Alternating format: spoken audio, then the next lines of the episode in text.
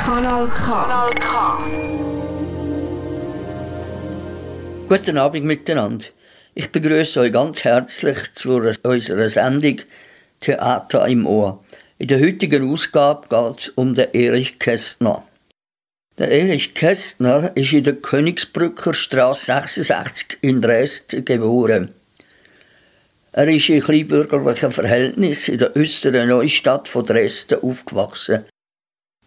In der Nähe hat er seinen Arbeitsplatz gehabt, und zwar im Parterre von seinem Onkel, wo heute das Erich Kästner Museum steht und wo der Franz Augustin erbaut hat.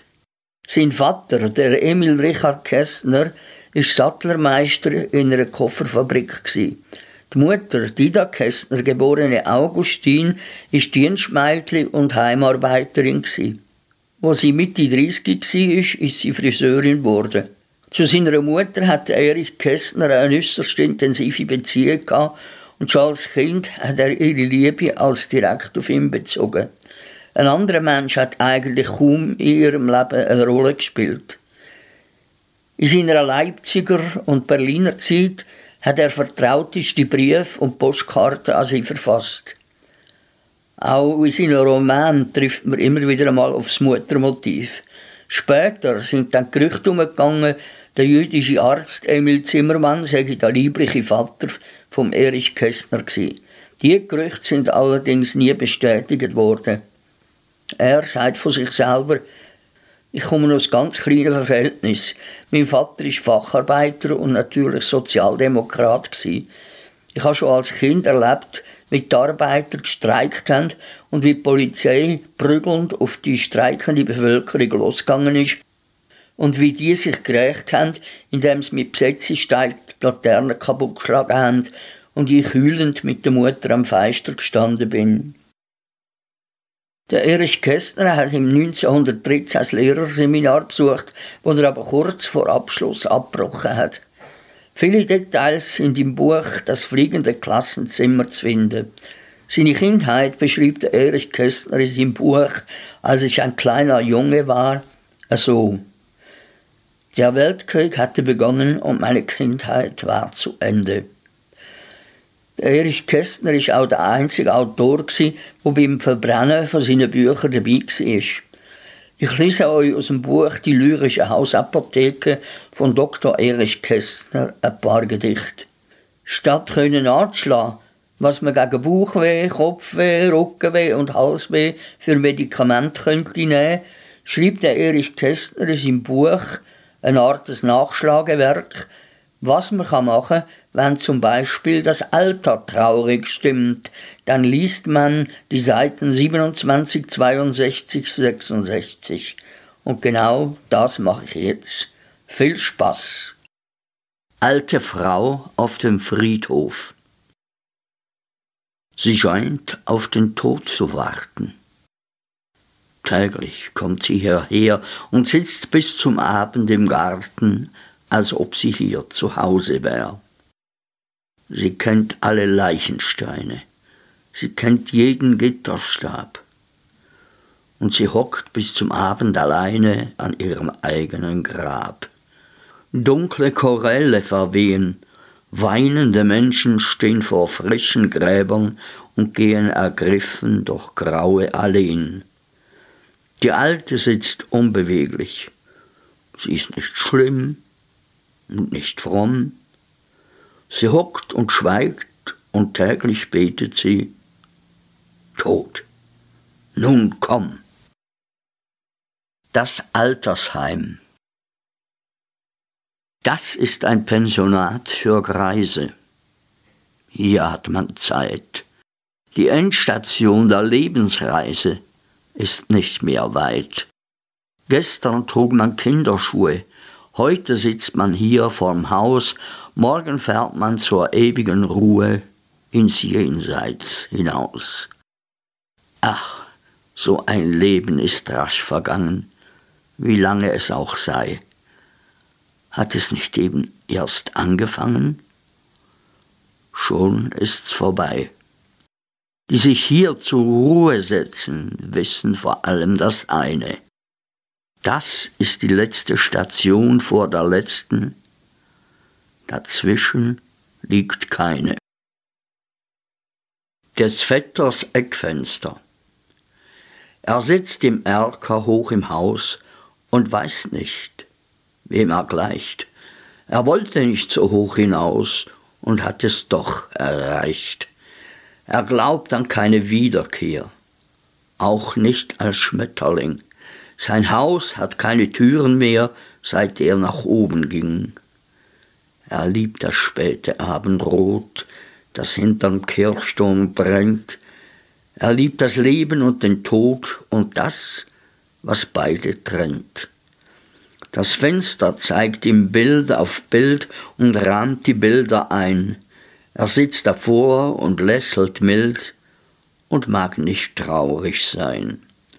Er lächelt, weil ihr glücklich seid. Nur manchmal flüstert er, ach mündet dieser Strom der Zeit denn nirgendwo im Meer? Er hat dem Schicksal längst verziehen, obwohl es ihn vergaß. Beneidet ihn, verachtet ihn, das ist für ihn kein Maß. Kanal K. Ja, liebe Zuhörerinnen und Zuhörer, das ist die erste Rubrik unter dem Titel Wenn das Alter traurig stimmt. Und jetzt kommen wir zur zweiten Rubrik. Wenn man der Armut begegnet. Umzug der Klopsessel. Einen Tafelwagen traf ich heute, und er war mit Möbeln vollgestellt. Die Besitzer schienen solche Leute, denen nur das Teuerste gefällt. Schwere Gäule zogen schwere Stühle, Tisch und Schränke, und der Kutscher pfiff, und der Wagen kroch durch das Gewühle wie ein altes, havariertes Schiff. In zwei Ledersesseln auf dem Karren saßen zwei sehr müde Möbelräumer. In den Händen hielten sie Zigarren und die Köpfe hielten sie wie Trümmer. Sicher träumten sie, sie wären Grafen und sie führen zum Vergnügen aus. Doch da hielt der Wagen, und die braven alten Herren buxierten wie die Sklaven fremde Möbel in ein fremdes Haus. Der gefundene Groschen. Ich mach mich vor dem Groschen klein und nehme ihn in die Hand. Ach, wäre es doch ein Zehnmarkschein. Geld hat keinen Verstand. Es leben Leute, die werfen ihr Geld, sagt man, zum Fenster hinaus. Ich wüsste gern, wohin es fällt, und blicke vor jedes Haus. Das Geld, das aus den Fenstern fliegt, wer weiß, wohin's gerät. Das Geld, das auf der Straße liegt, ist ziemlich dünn gesät. Ich bücke mich so tief ich kann, mein Kind, mir ist dabei, als bete ich den Groschen an. Deine Eltern sind arm. Verzeih. Hinweis auf die Hände einer Waschfrau. Es gibt berühmtere Hände und schönere gibt's auch. Die Hände, die Sie hier sehen, sind für den Hausgebrauch. Sie kennen nicht Lack noch Pfeile, sie spielten noch nie Klavier.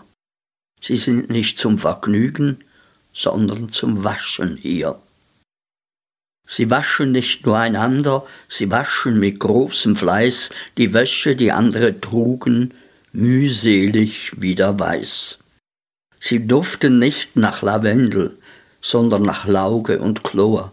Sie wringen und rumpeln und schuften und fürchten sich nicht davor.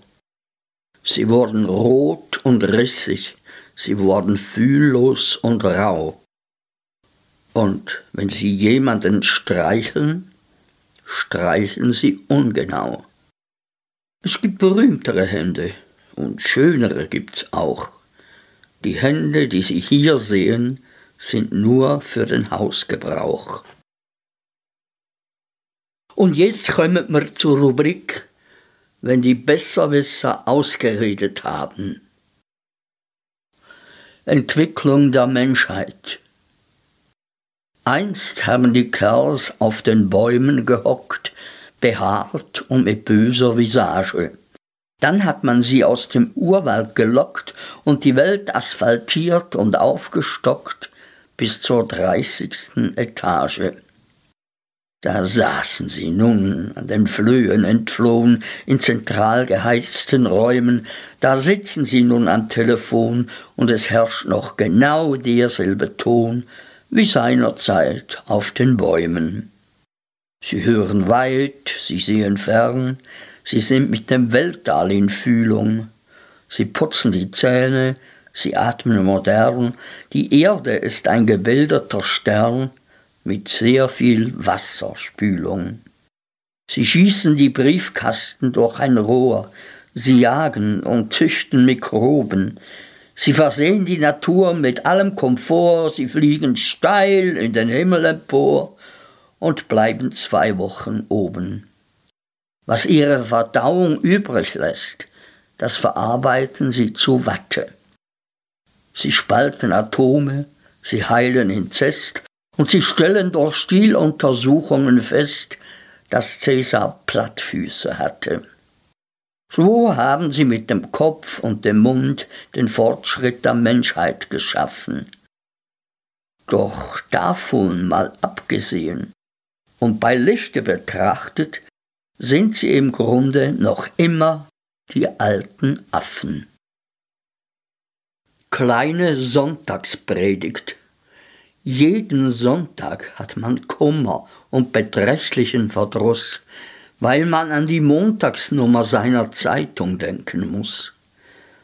Denn am Sonntag sind bestimmt 20 Morde los gewesen.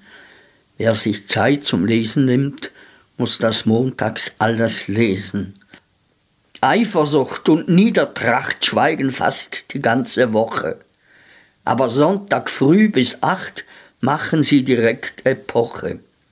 Sonst hat niemand Zeit dazu, sich mit sowas zu befassen. Aber sonntags hat man Ruhe und man kann sich gehen lassen. Endlich hat man einmal Zeit, geht spazieren, steht herum, sucht mit seiner Gattin Streit und bringt sie und alle um. Gibt es wirklich nichts Gescheiteres, als sich, gleich gemeinen Mördern mit den Seinen ohne weiteres in das Gar nichts zu befördern? Ach, die meisten Menschen sind nicht geeignet, nichts zu machen. Langeweile macht sie blind, dann passieren solche Sachen.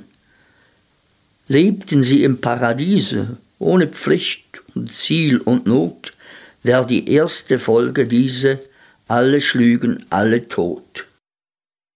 Und jetzt könnten wir zur Rubrik, wenn man das Dasein überschaut.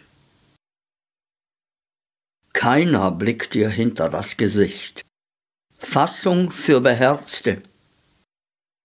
Niemand weiß, wie arm du bist. Deine Nachbarn haben selbst zu klagen, und sie haben keine Zeit zu fragen, wie denn dir zumute ist. Außerdem würdest du es ihnen sagen? Lächelnd legst du Leid und Last, um sie nicht zu sehen, auf den Rücken doch sie drücken und du musst dich bücken, bis du ausgelächelt hast. Und das Beste wären ein paar Krücken. Manchmal schaut dich einer an, bis du glaubst, dass er dich trösten werde.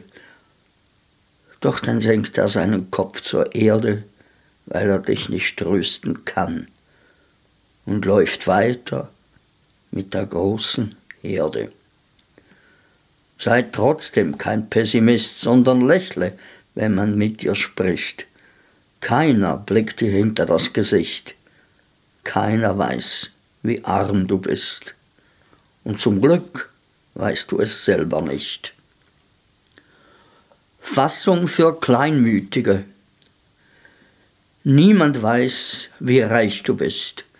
Freilich meine ich keine Wertpapiere, keine Villen, Autos und Klaviere und was sonst noch sehr teuer ist, wenn ich hier vom Reichtum spreche. Nicht den Reichtum, den man sieht und versteuert, will ich jetzt empfehlen.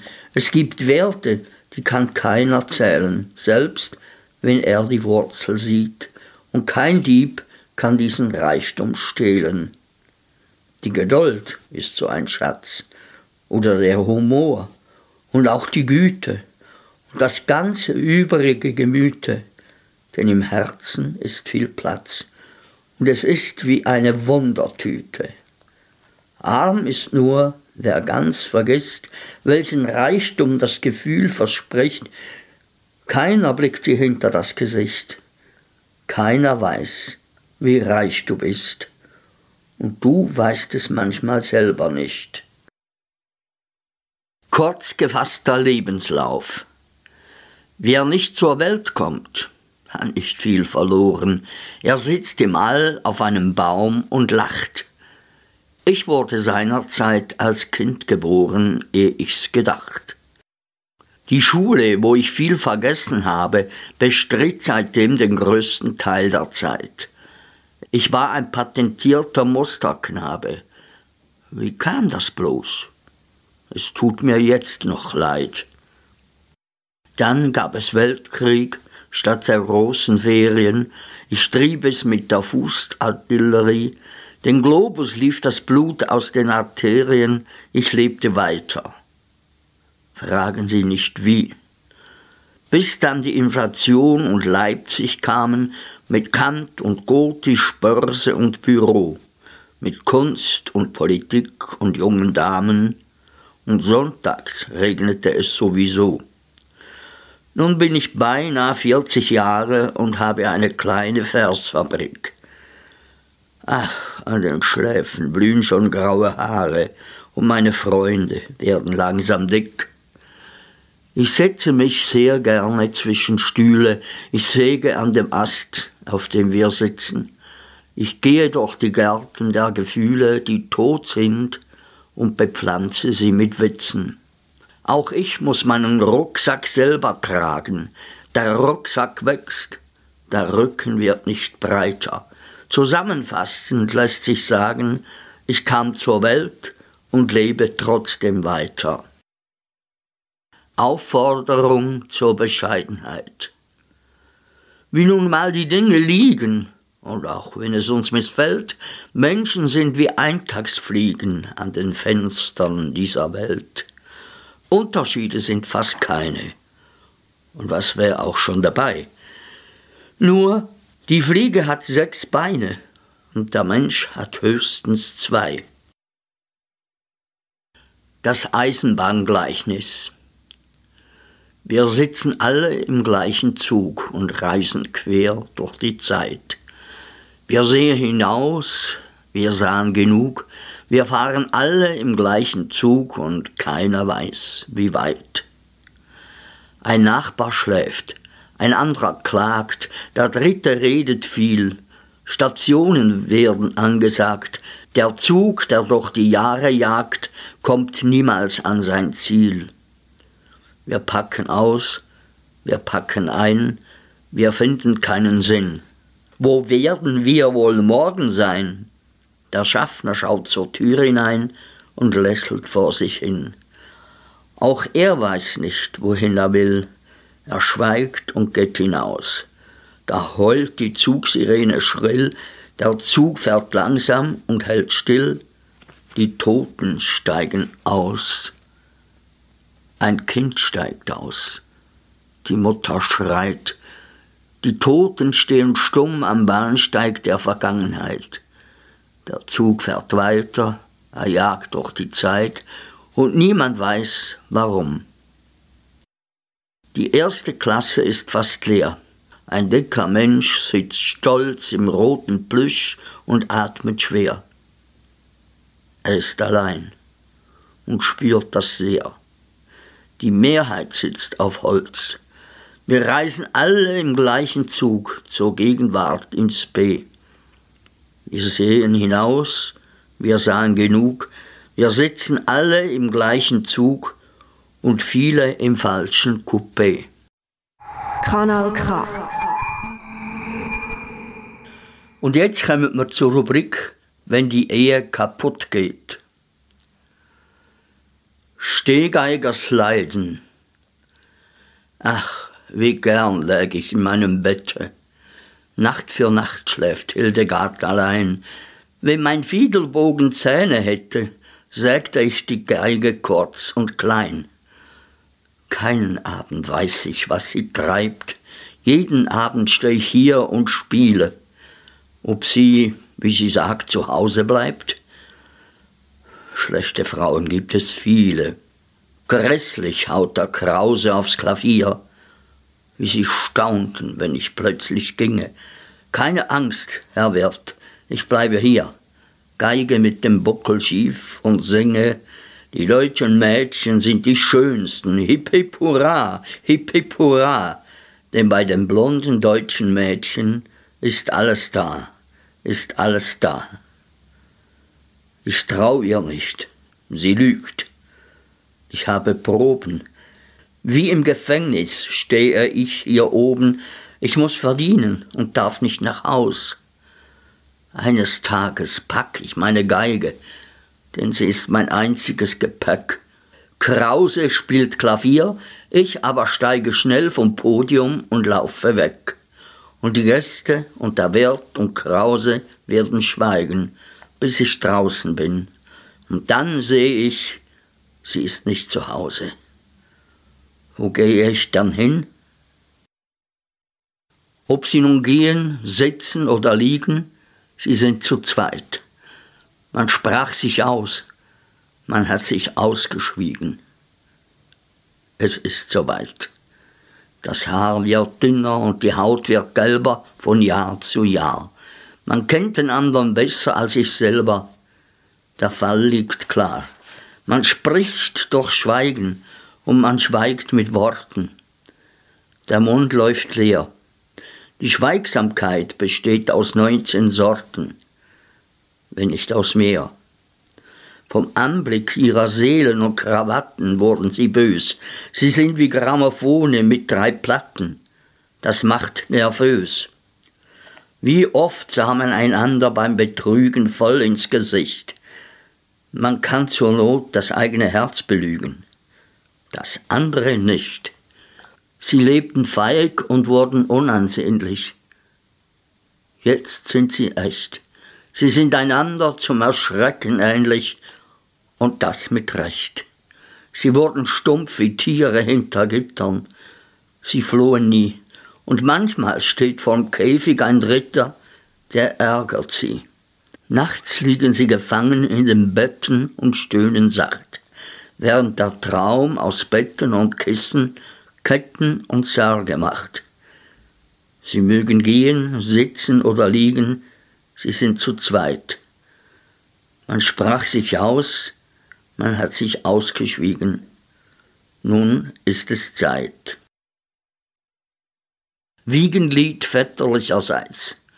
Schlaf ein, mein Kind, schlaf ein, mein Kind. Man hält uns für Verwandte. Doch ob wir es auch wirklich sind? Ich weiß es nicht. Schlaf ein, mein Kind. Mama ist bei der Tante. Schlaf ein, mein Kind, sei still, schlaf ein. Man kann nichts Klügeres machen. Ich bin so groß, du bist so klein. Wer schlafen kann, darf glücklich sein. Wer schlafen darf, kann lachen. Nachts liegt man neben einer Frau, die sagt, lass mich in Ruhe. Sie liebt mich nicht. Sie ist so schlau, sie hext mir meine Haare grau. Wer weiß, was ich noch tue. Schlaf ein, mein Kind. Mein Kindchen, schlaf. Du hast nichts zu versäumen. Man träumt vielleicht, man wäre ein Graf, man träumt vielleicht, die Frau wäre brav. Es ist so schön zu träumen. Man schuftet, liebt und lebt und frisst und kann sich nicht erklären, wozu das alles nötig ist. Sie sagt, dass du mir ähnlich bist. Mag sich zum Teufel scheren. Der hat es gut, den man nicht weckt. Wer tot ist, schläft am längsten. Wer weiß, wo deine Mutter steckt, sei ruhig. Hab ich dich erschreckt? Ich wollte dich nicht ängsten. Vergiss den Mond, schlaf ein, mein Kind, und lass die Sterne scheinen. Vergiss auch mich, vergiss den Wind. Nun gute Nacht, schlaf ein, mein Kind, und bitte lass das Weinen. Die nächste Rubrik lautet, wenn man wenig Geld hat. Bilanz per Zufall. Er hatte Geld und trank und aß in dem Hotel, in dem er saß, vom teuersten und besten.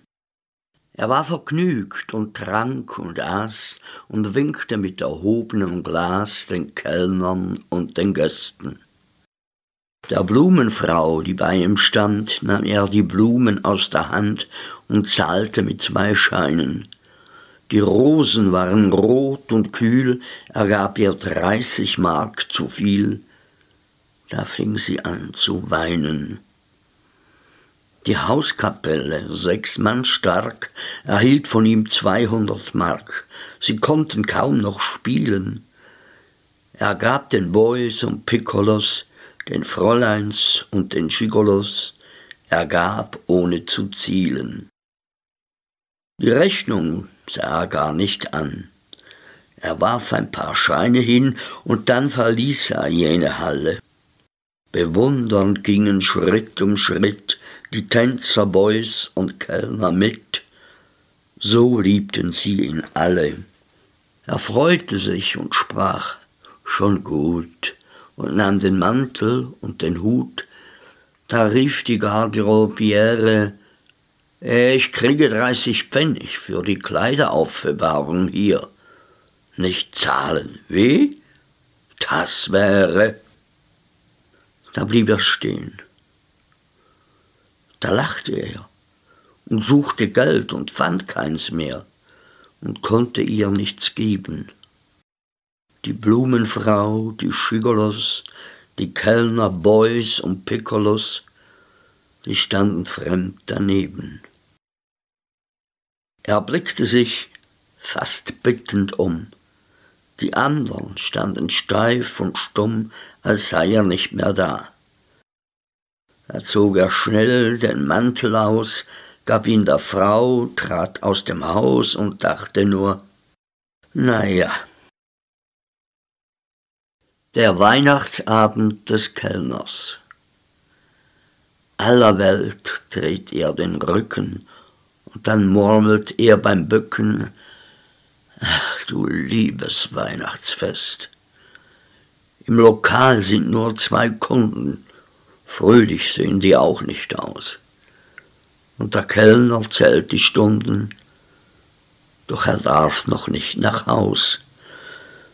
Denn vielleicht kommt doch noch einer, welcher keinen Christbaum hat und allein ist, wie sonst keiner, in der feierlichen Stadt. Dann schon lieber Kellner bleiben und zur Nacht nach Hause gehen, als jetzt durch die Straßen treiben und vor fremden Fenstern stehen. Der Streichholzjunge Streichhölzer Kaufen Sie Streichhölzer. Drei Schachteln zwanzig. Sie lachen, statt was zu kaufen. Oder sie sind entrüstet und knurren, während sie weiterlaufen. Wenn ihr nur wüsstet. Streichhölzer, kaufen Sie Streichhölzer. Drei Schachteln zwanzig.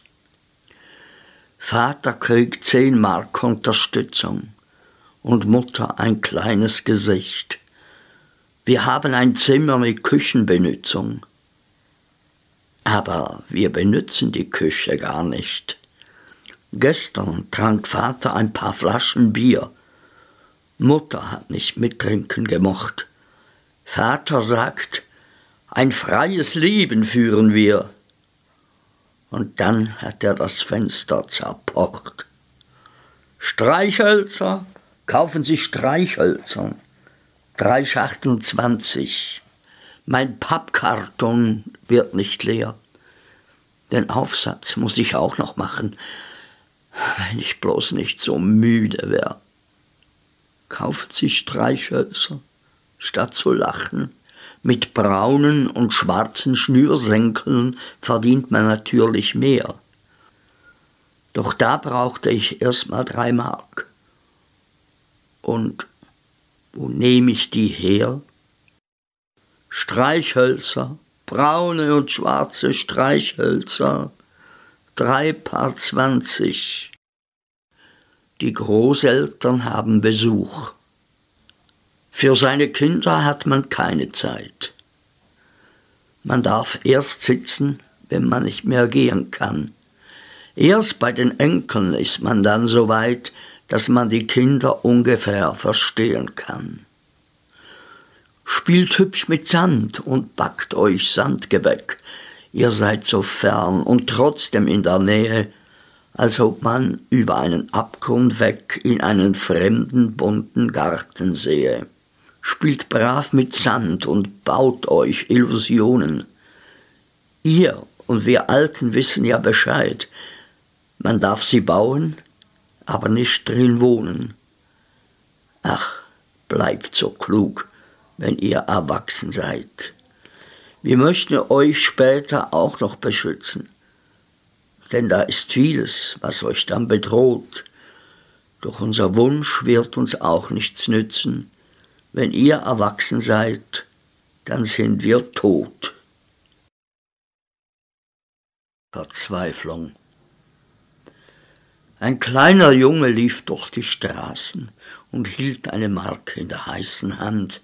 Es war schon spät, und die Kaufleute maßen mit Seitenblicken die Uhr an der Wand. Er hatte es eilig. Er hüpfte und summte ein halbes Brot und ein Viertel Pfund Speck. Es klang wie ein Lied, bis er plötzlich verstummte. Er tat die Hand auf. Das Geld war weg. Da blieb er stehen und stand im Dunkeln. In den Ladenfenstern erlosch das Licht.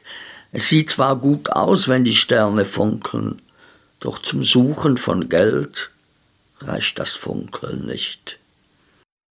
Als wollte er immer stehen bleiben, stand er und war wie noch nie allein. Die Rollläden klapperten über die Scheiben und die Laternen nickten ein. Er öffnete immer wieder die Hände und drehte sie langsam hin und her. Dann war die Hoffnung endlich zu Ende. Er öffnete seine Fäuste nicht mehr. Der Vater wollte zu essen haben, die Mutter hatte ein müdes Gesicht. Sie saßen und warteten auf den Knaben. Der stand im Hof. Sie wussten es nicht. Der Mutter wurde allmählich bange. Sie ging ihn zu suchen, bis sie ihn fand.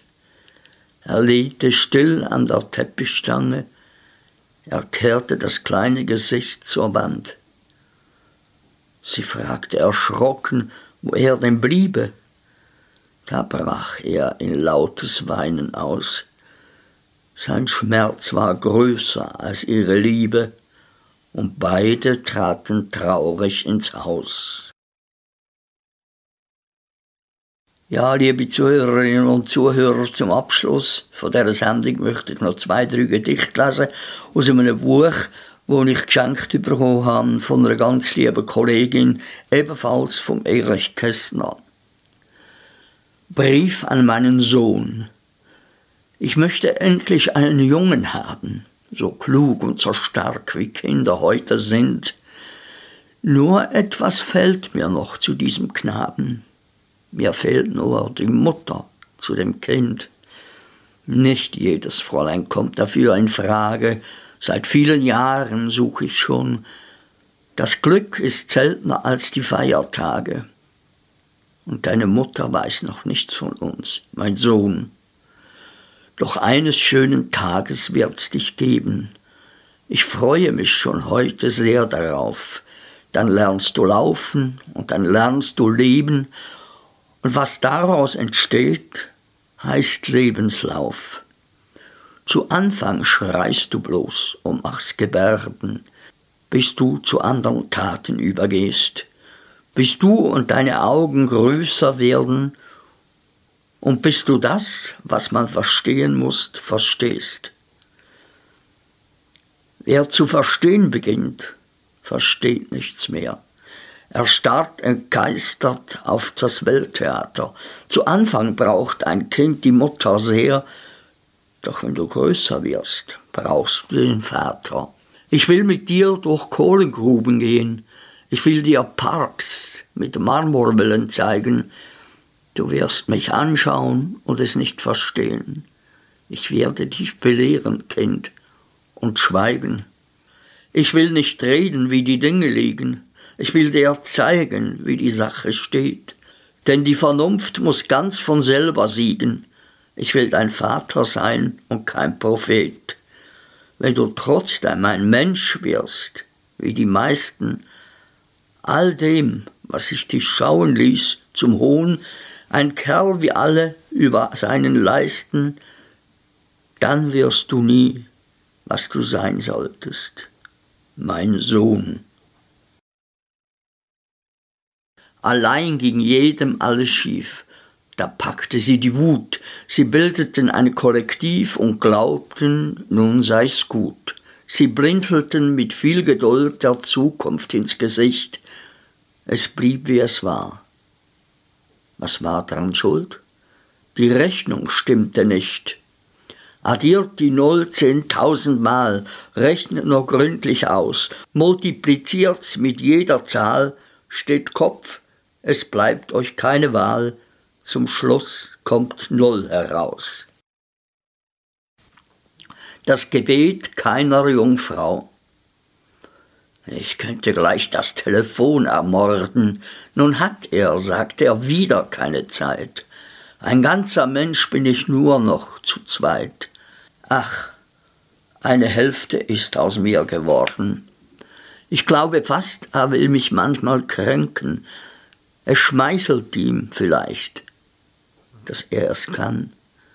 Wenn ich dann traurig bin, sieht er mich an, als würde ich ihm etwas Hübsches schenken. Dass er mich lieb hat, ist höchst unwahrscheinlich. Ich habe ihn einmal danach gefragt. Das war im Bett, und er hat nichts gesagt. Er gab mir Küsse, denn es war ihm peinlich. Es wäre schon schöner, wenn er schöner wäre und wenn er mich so liebte wie ich ihn. Er liebt mich nicht, obwohl es erst so schien, mein Körper geht bei seinem in die Leere. Mama sagt oft, ich möge mich benehmen, sie ahnt etwas und redet gern von Scham. Ich wollte alles so, wie alles kam. Man kann sich doch nicht nur pro forma schämen. Er ist schon dreißig und kennt viele Damen. Er trifft sie manchmal und erinnert sich. Und eines Tages trifft er dann auch mich und grüßt und weiß schon nicht mehr meinen Namen. Zwei Dutzend Kinder möchte ich von ihm haben. Da lacht er nur und sagt, ich kriegte keins. Er weiß Bescheid. Und käme wirklich eins, müsste ich es ja vor der Geburt begraben. Ich habe ihn lieb und will, dass er so bliebe. Er bleibt nicht so. Und nächstens ist es aus. Dann weine ich und gehe nicht aus dem Haus und nehme acht Pfund ab. Das ist Liebe. So, jetzt möchte ich schließen und wünsche euch eine ganz gute Zeit, bleibe gesund und bis zum nächsten Mal gleicher Sender, gleiche Zeit. Habt's gut. Tschüss miteinander. Kanal K. Richtig gutes Radio.